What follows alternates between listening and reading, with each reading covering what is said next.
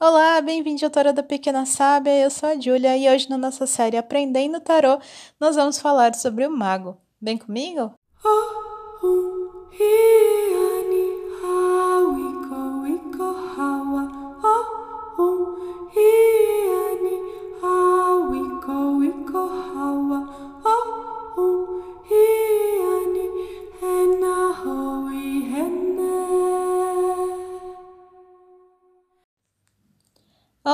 bem-vindo Autora da Pequena Sábia. Eu sou a Júlia e hoje a gente vai continuar nossa série Aprendendo Tarô e vamos falar sobre o primeiro, né? Oficialmente o primeiro arcano maior, que é o Mago. Se você não viu, não acompanhou a série ainda, volta alguns episódios. No episódio anterior eu falei sobre o louco e também falei um pouco sobre o tarô, como começar, o que são os arcanos maiores. Então, se você ainda não ouviu, volta lá e ouve para depois poder ouvir esse daqui, ou pode ouvir esse daqui e depois voltar, tudo bem. é, e se você não me segue nas redes sociais, me segue no Instagram e no TikTok com o nome Tarô da Pequena Sábia. Segue o canal lá no YouTube também com o nome Tarô da Pequena Sábia. Se você quer mandar uma mensagem, um recado, um aviso, qualquer coisa, manda um e-mail um e-mail para pequena sábia tarô com temudo no final arroba gmail.com Bom, então para a gente começar a falar do primeiro arcano maior oficial, né? Por que oficial? Porque se você viu no episódio anterior, o louco, às vezes ele pode ser o primeiro ou o último arcano maior, depende do baralho, mas ele é muito visto também como um coringa, né? Ele é a carta zero. Então a gente vai falar da carta 1, um, que é a carta do mago. Bom, o mago, o que, que ele simboliza, né? Existem tarôs que chamam de mago, a bruxa, é, o mágico, em inglês chama The Magician.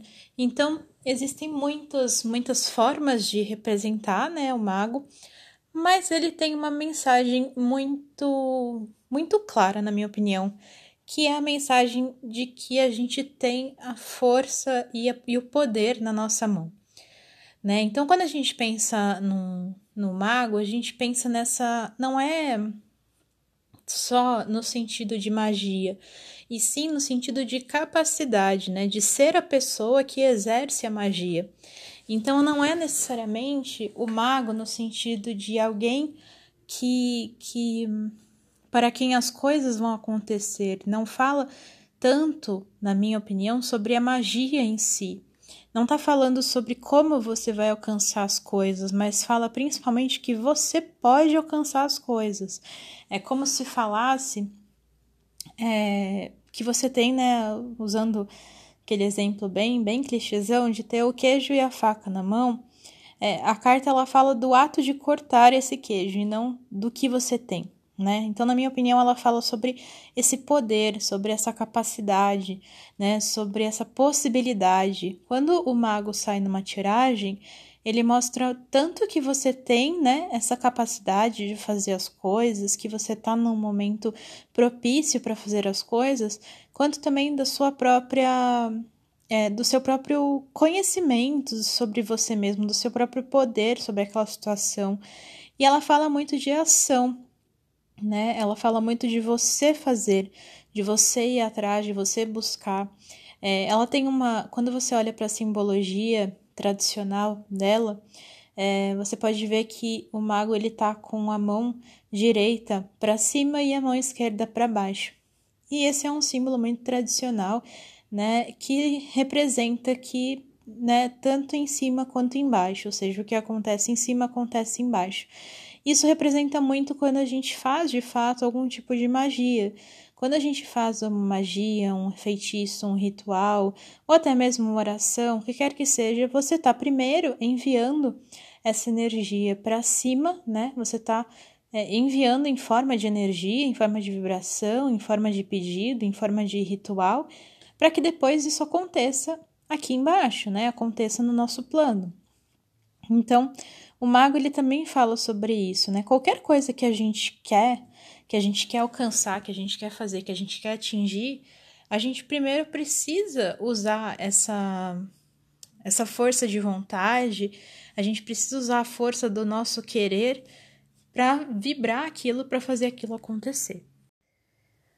A carta do mago ela também fala muito sobre aprendizado, sobre é, inteligência, sobre é, ser, ser especialista em alguma coisa, sobre buscar bastante conhecimento sobre alguma coisa, sobre exercer uma, uma função ou uma ação com maestria. Então, ela também está muito ligada a, esse, essa melhoria das práticas, né? Que não precisa ser só na questão de estudos tradicional, mas sim no sentido de você querer se, se melhorar, né? De você querer melhorar o seu conhecimento, de você querer se aperfeiçoar, de você buscar realmente é, saber aquilo que você está fazendo. Porque quando a gente pensa, por exemplo, de novo, vou usar o exemplo da magia, até para a gente estar tá falando da carta do mago, mas pode ser qualquer coisa. Mas se você vai fazer uma magia, por exemplo, é, quanto mais você conhecer daquilo que você está fazendo, quanto mais você buscar saber o porquê daquelas palavras, daqueles elementos, daquela ação, daquele momento, mais forte fica a sua capacidade. Então, por exemplo, se você quer um emprego numa área X, quanto mais você souber sobre, tanto sobre a área que você quer ir, quanto sobre a, a profissão a que você quer exercer, a vaga que você quer exercer, mais você vai estar tá se aproximando daquela possibilidade, porque mais você vai saber sobre aquilo, então melhor você vai saber se comunicar, melhor você vai saber se direcionar, melhor você vai saber o que procurar, como agir, com quem falar. Então o mago fala muito sobre essa, esse aperfeiçoamento, né, que a gente tem que estar tá sempre buscando em todas as questões da nossa vida, a gente tem que estar tá sempre se aperfeiçoando, evoluindo, porque para a gente é, melhorar nas coisas, a gente precisa realmente conhecer elas, a gente precisa né, é, entender o que, que a gente está buscando. Muitas vezes a gente busca algumas coisas sem saber o motivo, apenas porque a gente acha que deve. Então, essa falta de conhecimento às vezes ela faz com que a gente busque coisas que a gente nem sequer tem vontade de fato. Então, o, o, esse conhecimento, essa busca por entender melhor como as coisas funcionam, como você funciona, são parte dessa mensagem muito importante. Se a gente for pensar na jornada que começa ali com o louco, né? O louco ele tá ali primeiro se lançando naquela nova jornada. Ele está se lançando numa coisa nova.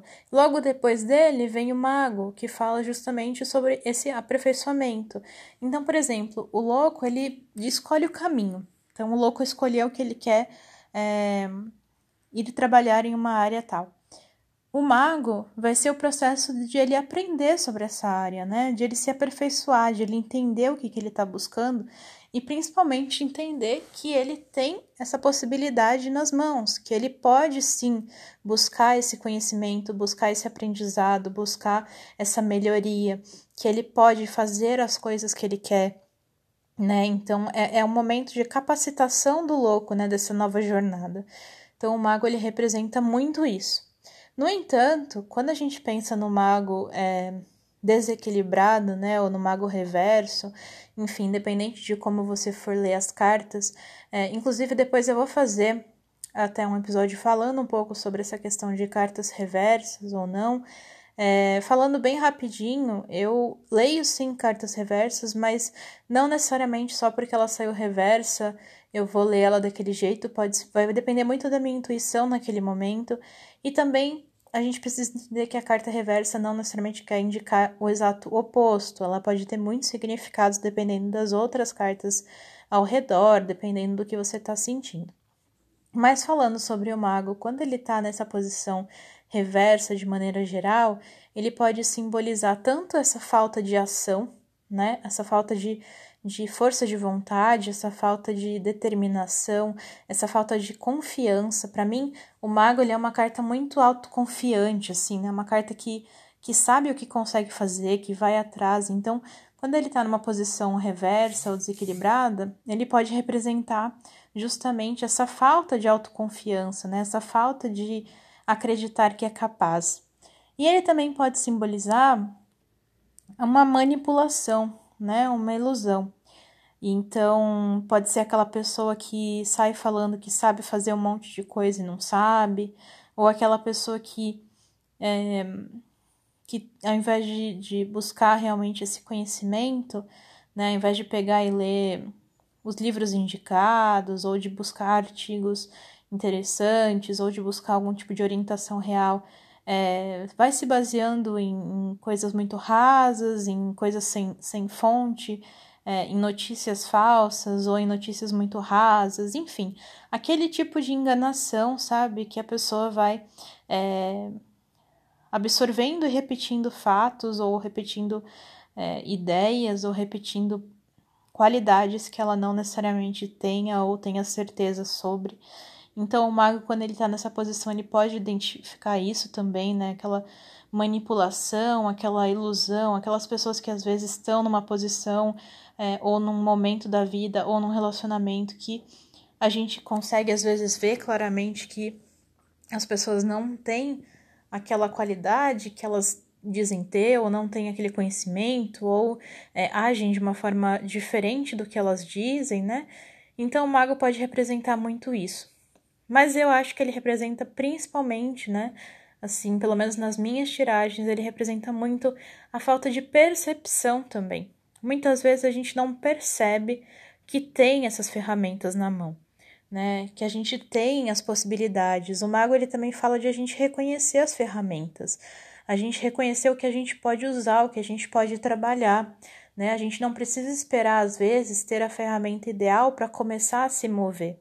Às vezes a gente já tem ferramentas que funcionam muito bem, que a gente já pode começar a usar e a gente vai adiando, sabe? Vai ah, não, eu preciso de tal coisa, eu preciso disso, eu preciso daquilo, eu preciso ter aquela ferramenta ideal. Por exemplo, digamos que você queira fazer algum tipo de, de arte, você quer desenhar, né?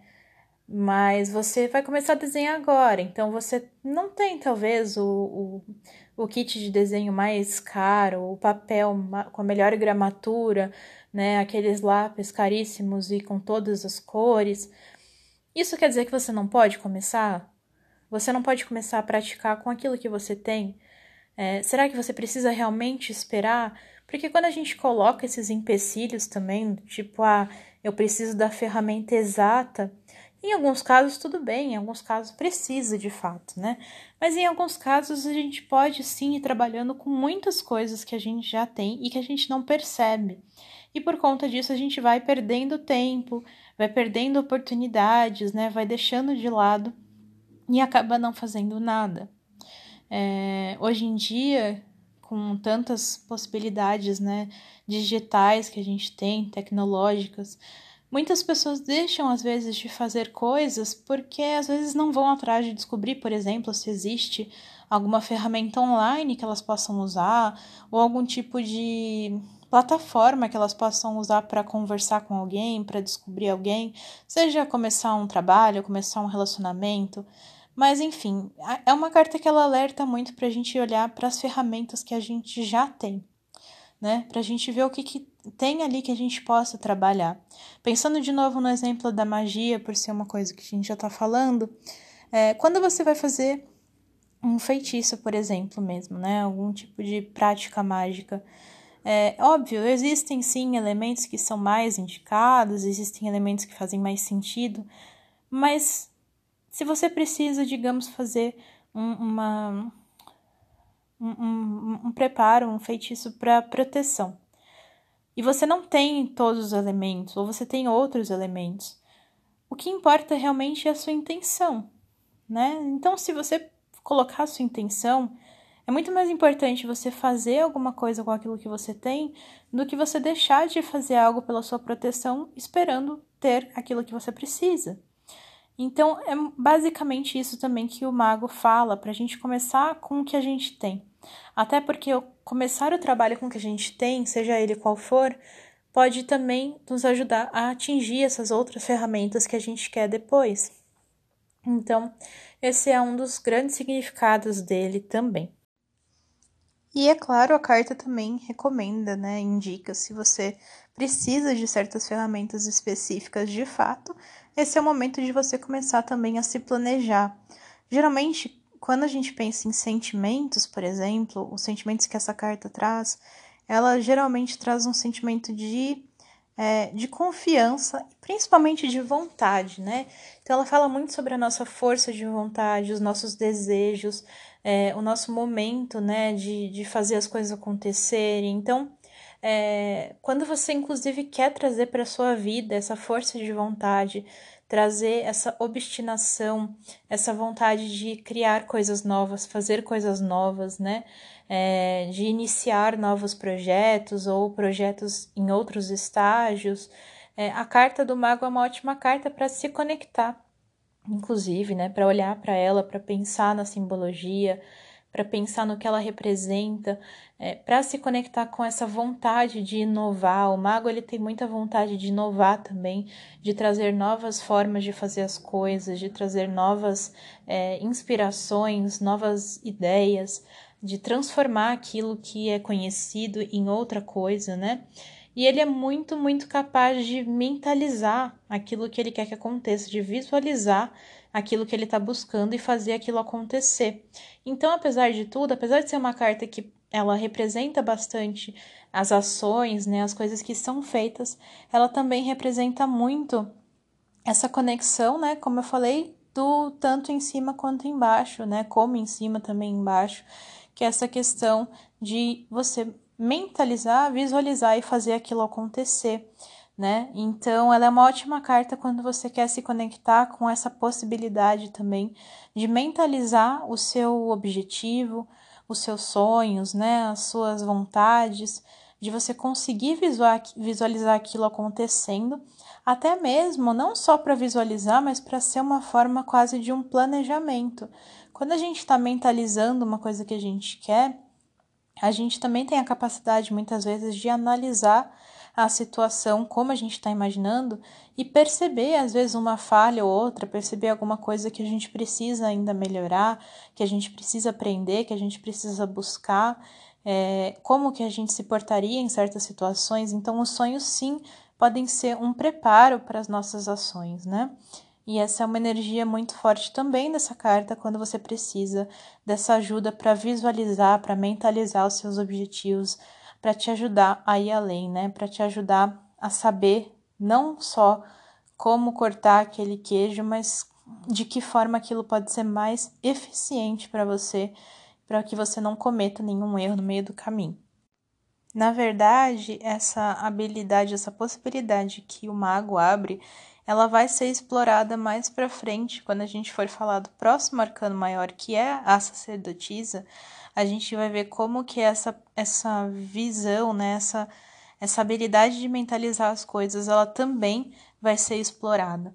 Né? Então o mago ele ainda tem muito do louco, né? Ele ainda tem muito dessa vontade de começo, de início, é, de criar coisas, de fazer coisas, mas ele é muito mais equilibrado no sentido de usar tanto as ideias e a mente quanto às ações práticas, né? Então, e ele começa de fato a fazer as coisas, né? Enquanto o louco tá se lançando na floresta, o mago tá ali construindo uma cabinezinha já, construindo uma casinha, ou pelo menos acendendo a fogueira, né? Então, ele tá ali já começando a botar em prática aquilo que ele estava pensando, começando a iniciar as coisas, começando a iniciar os projetos, é, e começando a desenvolver também essas habilidades psíquicas que ajudem num, num, novo, num novo objetivo, né? O mago ele começa a entender também que ele não está sozinho na situação, que ele é parte do todo. Ele começa a entender que tudo o que acontece no plano das energias, das ideias, dos pensamentos, das emoções, tudo o que acontece nesse plano acontece também aqui. Então o mago ele também ele se vê não só é, não, ele não se vê sozinho e também não se vê como um ser isolado e separado da situação, né? Ele se vê sim como um agente transformador. Então o mago ele não está ali só esperando que as coisas se resolvam sozinhas e nem fazendo tudo sozinho. Ele está assim numa conexão né, com, com céus e terra, com, com os mundos, com os planos, ele está nessa conexão e ele entende que o papel dele é de ação também. Então, o mago ele é uma carta que até é muito importante que a gente se lembre dela, né, constantemente, para que a gente lembre do nosso papel de como agentes dessa transformação, agentes dessa mudança. Né? Nós, nós temos o nosso papel nas nossas ações, nas nossas atitudes, então as coisas elas não é, devem acontecer sozinhas, né? Elas não se transformam sozinhas, elas não se transformam sem ação. E também não é só a gente fazendo a ação sem uma intervenção, é muito mais esse equilíbrio realmente, né? O mago ele entende o papel dele em traduzir também muito do que vem lá de cima para o que está aqui embaixo e muito do que ele quer aqui embaixo para o que está lá em cima. Ele entende o lugar dele enquanto é, criador de muitas coisas e também como um elemento ali que, que vai né, traduzir essas mensagens, que vai fazer seus pedidos e que vai também fazer as ações para esses pedidos acontecerem. Então ele entende o seu papel nesse, nessa, nessa equação, né? Então isso é muito é muito bacana de a gente lembrar sempre que a gente está buscando alguma coisa, ou querendo fazer alguma coisa, ou com medo, com dúvidas, né, com receios, com inseguranças, de a gente lembrar que a gente está nessa equação, né, que a gente não está ausente e nem sozinho. Então, é, esse é o papel também do mago, né? De entender o papel dele nessa, nessa construção. Bom, acho que sobre o mago é isso. Dá para falar muitas coisas ainda, né? Mas é, como eu falei, eu quero que essa série ela seja um, um início de uma pincelada, porque cada pessoa vai começar a ter a sua percepção das cartas por conta própria, conforme vai usando, conforme vai jogando, conforme vai vivenciando, né, o tarô. Então é mais para dar uma sensação, não é para ditar o que é certo ou errado, até porque não existe isso.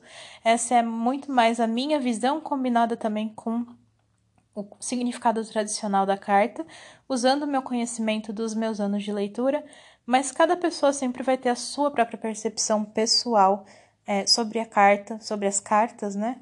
Então, e essa percepção aqui é muito rica, muito valiosa, por isso que é muito legal a gente saber como as pessoas sentem as cartas também. Então, se você gostou, já segue aqui, aonde seja, onde você estiver ouvindo, já segue. Me manda um e-mail, faz um comentário ali nas minhas redes sociais, manda um e-mail para Pequena Sábia Tarô com temudo no final, gmail.com, ou deixa um comentário no Instagram, no TikTok com o nome Tarô da Pequena Sábia, para eu saber se você gostou, para saber o que vocês querem ouvir aqui, me contem mais coisas. E também se inscreve lá no canal do YouTube Tarô da Pequena Sábia também Logo, logo eu vou postar vídeo novo lá também. Então, é isso. Espero que vocês tenham gostado. Lembrando que quarta-feira é episódio normal, sexta-feira também. Então, é episódio de mensagem. E segunda-feira é sempre a nossa série Aprendendo Tarô. Então é isso. Boa semana para todos. Fiquem seguros. E até o próximo episódio. Tchau! Oh, oh,